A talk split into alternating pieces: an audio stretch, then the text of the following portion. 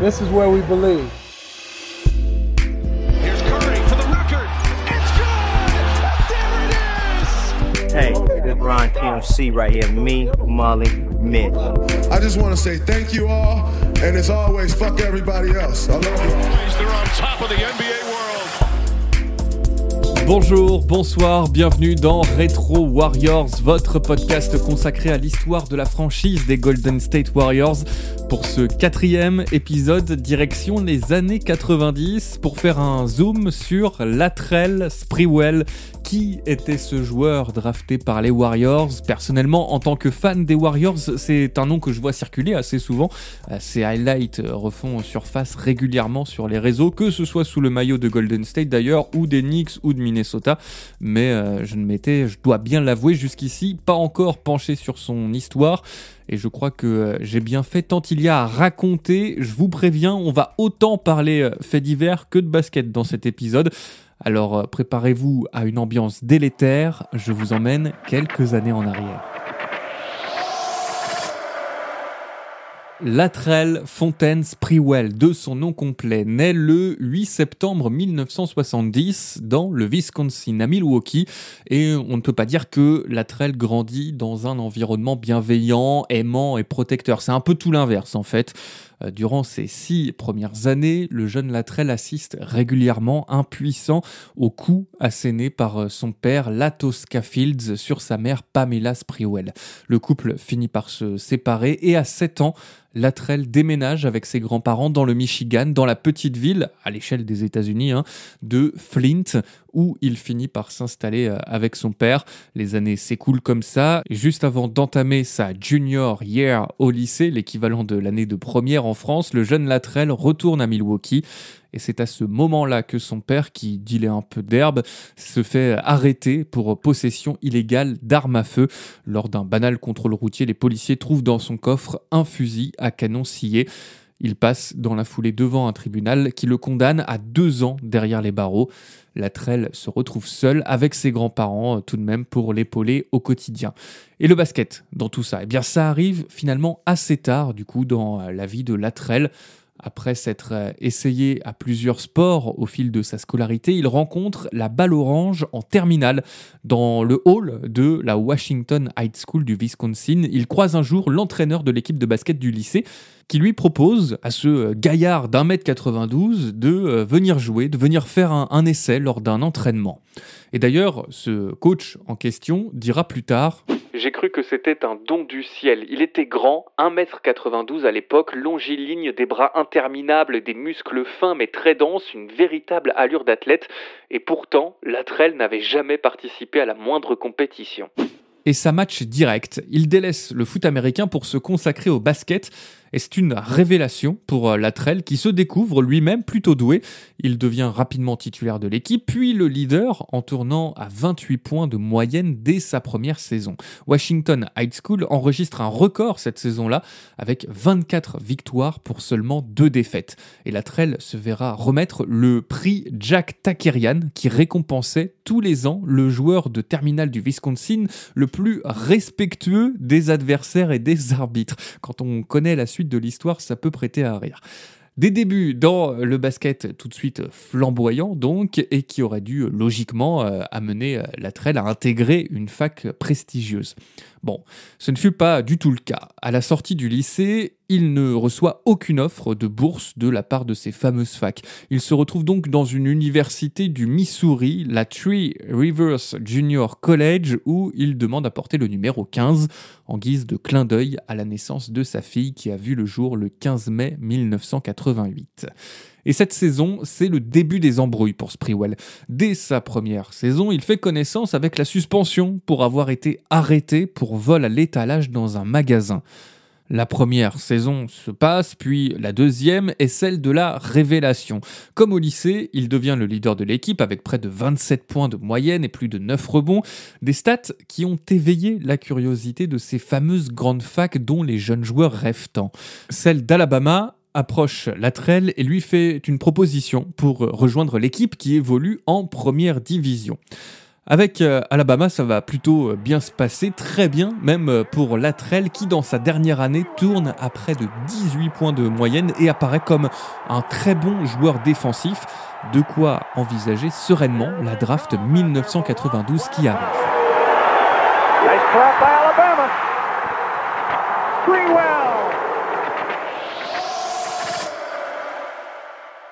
Alors la draft de Sprewell, c'est une histoire de petit filou de la part de nos Warriors qui, pour se remettre un peu dans le contexte de l'époque, viennent tout juste de casser le trio Run TMC en envoyant Mitch Richmond aux Kings. En 92, Golden State possède le 24e choix à la draft et les scouts des Warriors ont repéré le jeune Latrell Sprewell. Problème, avec le 24e choix, il y a de fortes chances pour que Latrell soit pris avant.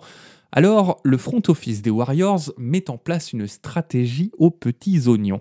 Don Nelson, coach et général manager de l'époque, répète partout et à qui veut l'entendre qu'il cherche absolument un pivot pour se renforcer dans le secteur intérieur. Il veut de la taille, un big man pour sa raquette.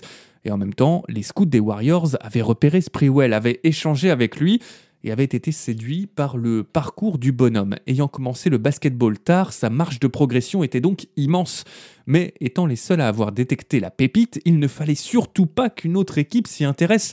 Alors pour n'éveiller aucun soupçon, les Warriors n'invitent que des joueurs intérieurs à leur camp d'entraînement et ils demandent en parallèle à la trelle de ne pas venir à cette session qui permet aux équipes NBA de jeter un dernier coup d'œil sur euh, les potentiels futurs recrues. Déjà pour le moins euh, très têtu, Sprewell se pointe quand même au camp des Warriors.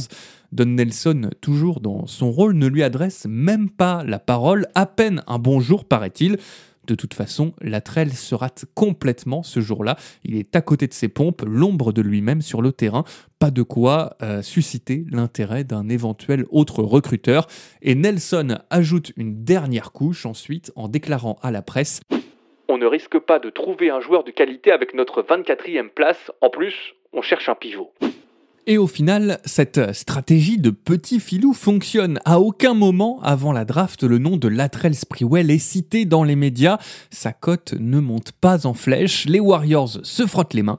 Arrive le jour de la draft, le 24 juin 1992. The Golden State Warriors select Latrell Sprewell from the University of Alabama.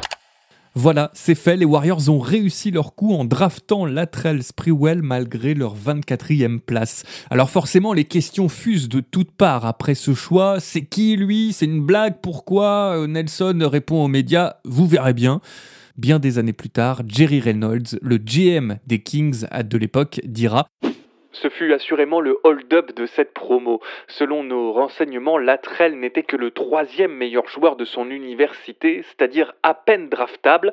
Si on refaisait la draft aujourd'hui, il serait sans aucun doute dans les trois premiers. Chez les Warriors, Sprewell retrouve le numéro 15 qui lui est si cher et ses débuts en NBA franchement ont tout d'un rêve. Dès la première saison, il se fait une place dans l'équipe et est titularisé à 69 reprises grâce notamment à ses dispositions pour être un fort joueur défensif et de l'autre côté du terrain, il tourne déjà à plus de 15 points de moyenne et est élu en fin de saison dans la All Rookie Second Team.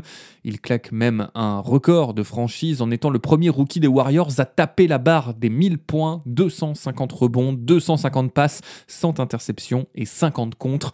Collectivement, c'est plus compliqué. Golden State termine dixième de l'Ouest et rate les playoffs cette année-là. Saison 2, exercice 93-94. Golden State vient de monter un deal avec Orlando lors de la draft et récupère Chris Webber, futur rookie de l'année. L'équipe s'embarque a priori dans une saison galère à cause des blessures des deux rescapés du Run TMC, Tim Hardaway et Chris Mullin. Et le malheur des uns fait le bonheur des autres. Pour la Trell, c'est une opportunité d'avoir plus de temps de jeu. Cette saison-là, Sprewell va atteindre euh, le rang de star de la ligue.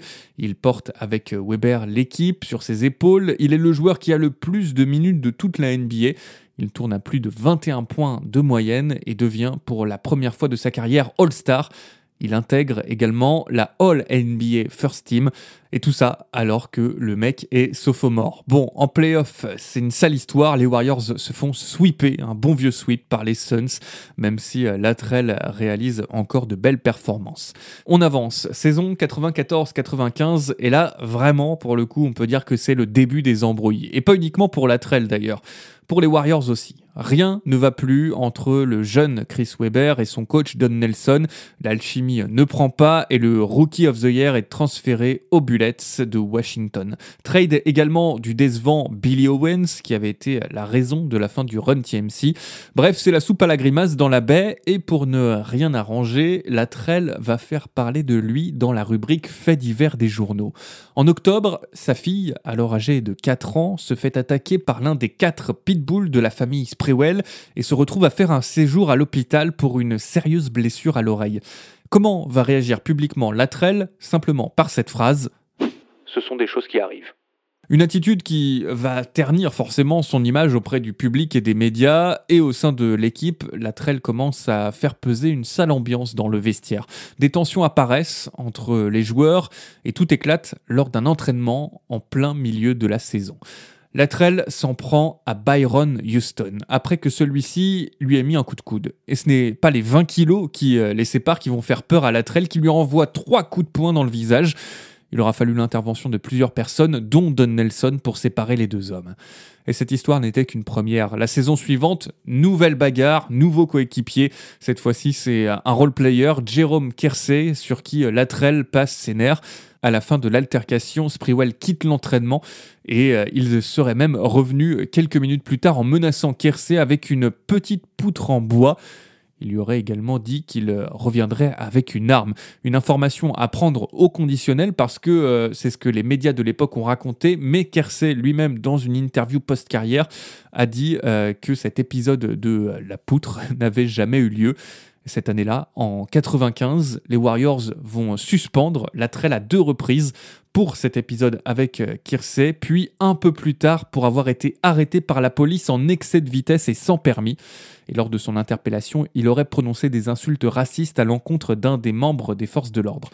Voilà, donc euh, ça fait trois ans que euh, Latrell est dans la franchise et on commence déjà hein, à bien cerner le caractère, euh, disons, problématique du bonhomme. Mais les Warriors marchent un peu sur des œufs avec le cas Sprewell parce que bah, sur le terrain, il faut bien dire que le mec fait le boulot. Quelques stats comme ça pour s'en rendre compte. Lors de la saison 93-94, Latrell a joué euh, les 82 matchs de la saison et a marqué en moyenne 21 points par rencontre. Il reste toujours dans cette zone de points euh, le temps de son passage chez les Warriors, avec un pic lors de l'avant-dernière saison, euh, l'exercice 96-97, avec 24 points de moyenne, plus de 6 passes décisives par match et près de 45% de réussite au shoot. Bref, sur le parquet, il n'y avait rien à dire Latrell était un leader, un leader infatigable qui joue euh, toutes les saisons autour de 40 minutes par match. Il est même le joueur qui est le plus présent euh, sur le parquet de toute la ligue en 93-94 avec plus de 43 minutes de moyenne. On pourrait encore creuser euh, longtemps basketball référence et trouver d'autres stats pour dire à quel point Sprewell était un très bon joueur de basket, mais c'était aussi un mec complètement barjot qui pouvait péter un plomb à tout moment ou dit autrement, un homme qui se laissait rapidement envahir par ses émotions. Mais malgré tous ces bons résultats sur le parquet, en dehors, la traîne n'est pas au max. Déjà en 1994, quand ses amis Chris Webber et Billy Owens se font trader, l'un au Bullets, l'autre au Heat, c'est un déchirement pour Sprewell. Il vit très mal cette partie business de la NBA qui laisse parfois le côté humain des choses au placard. Mais au-delà du cas Latrell Sprewell, la franchise des Golden State Warriors est pour le moins instable durant ces années-là. Après le trade de Weber et Owens, le coach Don Nelson est démis de ses fonctions en cours de saison, remplacé par Bob Lanier, qui sera lui-même évincé dès la fin de la saison, et c'est Rick Adelman qui lui succède. En 95, c'est au tour de Tim Hardaway de quitter la baie, il se fait trader à Miami. Et nouveau changement de coach à la fin de la saison 96-97, PJ Carlesimo arrive à la tête de l'équipe, un coach réputé pour être dur avec ses joueurs, pour leur en demander beaucoup en les traitant parfois comme des enfants plutôt que comme des adultes. Et cette saison va être celle de trop. Dès les premières semaines, la sèche des entraînements, loupe des vols collectifs en avion euh, lors de déplacements, en deux mots, sale ambiance. Première anicroche publique lors d'un match contre les Lakers le 9 novembre. La trelle est sur le banc et alors que les Warriors se font bon, rouler dessus hein, par Shaq et Kobe, la trelle s'en fout complètement, il se marre, il chahute avec quelques autres sur le banc de touche. Énervé car Lessimo lui dit de se calmer ou plutôt de la fermer et la trelle lui répond Me parle pas comme ça mec, tu n'es qu'une blague. La tension entre les deux hommes ne fera que monter à la suite de cet épisode vient le 1er décembre 1997, le jour où Latrell franchit la ligne rouge. Ce matin-là, les Golden State Warriors sont à l'entraînement et Latrell s'est, semble-t-il, levé du mauvais pied. Une humeur en partie due aux mauvais résultats de l'équipe qui vient de débuter la saison en enchaînant les défaites. Leur bilan à ce moment-là, une seule victoire pour 13 défaites. Pire début de saison de toute l'histoire de la franchise. Latrell est agacé par ses coéquipiers et surtout par son coach. Le soir, les Warriors doivent affronter les Blazers. Le matin, le coaching staff prévoit donc une session d'entraînement assez cool et vient un exercice de passe, car Lessimo trouve que Latrell ne se donne pas assez. Il lui dit Latrell, appuie un peu plus tes passes, mais un peu plus d'énergie. Latrell répond Me parle pas, je suis pas d'humeur aujourd'hui, m'approche pas. Évidemment, le coach va s'approcher et lui demande de quitter l'entraînement. La devient alors d'un coup hors de contrôle. Il se jette sur son coach en l'insultant et le menaçant de mort. Il le saisit par le cou pendant dix longues secondes avant que les autres joueurs n'interviennent pour finalement séparer les deux hommes. Évidemment, Latrell est immédiatement viré de la salle sur le champ, mais il revient une vingtaine de minutes plus tard, visiblement toujours aussi énervé. À ce moment-là, il n'a qu'un but, en coller une à Carlesimo. Le staff des Warriors intervient juste à temps pour l'en empêcher. Aujourd'hui, à l'image du coup de poing de Draymond Green à Jordan Poole, avec les réseaux sociaux, tout le monde est au courant de ce genre de fait très rapidement. Mais là, nous sommes en 1997 et donc tout ça s'est passé dans l'intimité d'un entraînement. Alors quand les journalistes sont invités à pénétrer dans la salle une fois l'entraînement terminé, ils remarquent tout de suite que Sprewell n'est pas là, déjà bizarre.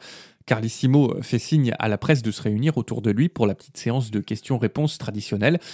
Et Carlissimo n'avait peut-être pas fait attention, sinon il les aurait sûrement cachés, mais il avait de grandes marques rouges dans le cou. Les journalistes se demandent ce qu'il s'est passé, ils interrogent le coach des Warriors avec des questions détournées, mais celui-ci rigole et esquive comme le racontent certains reporters de l'époque dans un documentaire de la chaîne ESPN.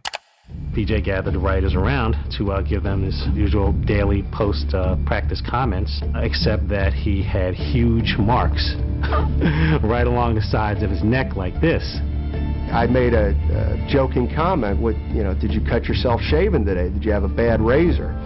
And he looked at me and he said, no comment. Mais l'info est finalement sortie quelques heures plus tard et les Warriors se sont résolus à faire une conférence de presse pour expliquer ce qu'il s'était passé. We had an incident today, multiple incidents today at our practice, which uh, involved Latrell Sprewell. There were words exchanged back and forth and uh, asked uh, Spree to leave practice, and uh, he didn't, and the words kind of escalated to uh, some physical contact. Latrell Sprewell ne rejouera plus jamais sous le maillot des Golden State Warriors. Il finira par faire une conférence de presse deux jours après les faits pour s'expliquer et surtout pour s'excuser. I understand that there are many fans that feel that I let them down.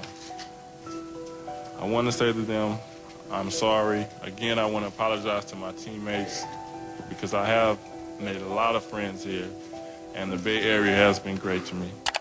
On notera tout de même qu'il s'excuse auprès des fans et de ses coéquipiers, mais pas auprès de PJ Carlesimo. Alors euh, la NBA s'est saisie de l'affaire et Davin Stern, le commissionnaire de l'époque, a banni Sprewell de la ligue pendant un an, soit la plus longue suspension de la NBA à ce moment-là, hors affaire de drogue. Finalement, après appel, Latrell ne prendra pas 82 matchs, mais 68, sanction à laquelle il réagit de cette façon.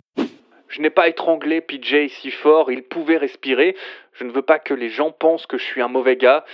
Je n'ai pas dit que je devais pas être puni, j'ai seulement dit que c'était excessif.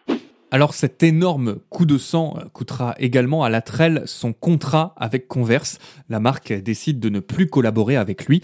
Bon là, on arrive à un moment où on se dit que le gars a compris, il va se tenir à carreau pour revenir le plus vite possible sur un parquet. Mais c'est bien mal connaître notre Latrell Sprewell. Pendant cette suspension, il se fait interpeller par la police pour conduite dangereuse à la suite d'un accident de la route dans lequel deux personnes ont été blessées. Il réussit à échapper au séjour en prison, mais est condamné à passer trois mois assigné à résidence. L'histoire avec les Golden State Warriors se termine par un trade en janvier 1999. Il est envoyé Onyx contre John Starks, Terry Cummings et Chris Mills. Dans la presse à l'époque, le front office des Warriors se contentera d'une déclaration par la voix de Gary Saint-Jean, le GM de Golden State à l'époque.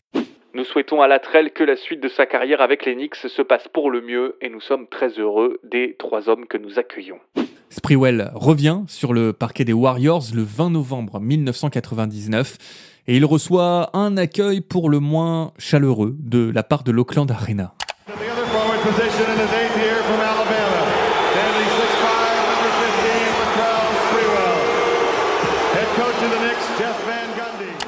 Ce soir-là, malgré les sifflets, Sprewell marque 14 points et les Knicks l'emportent 86 à 79.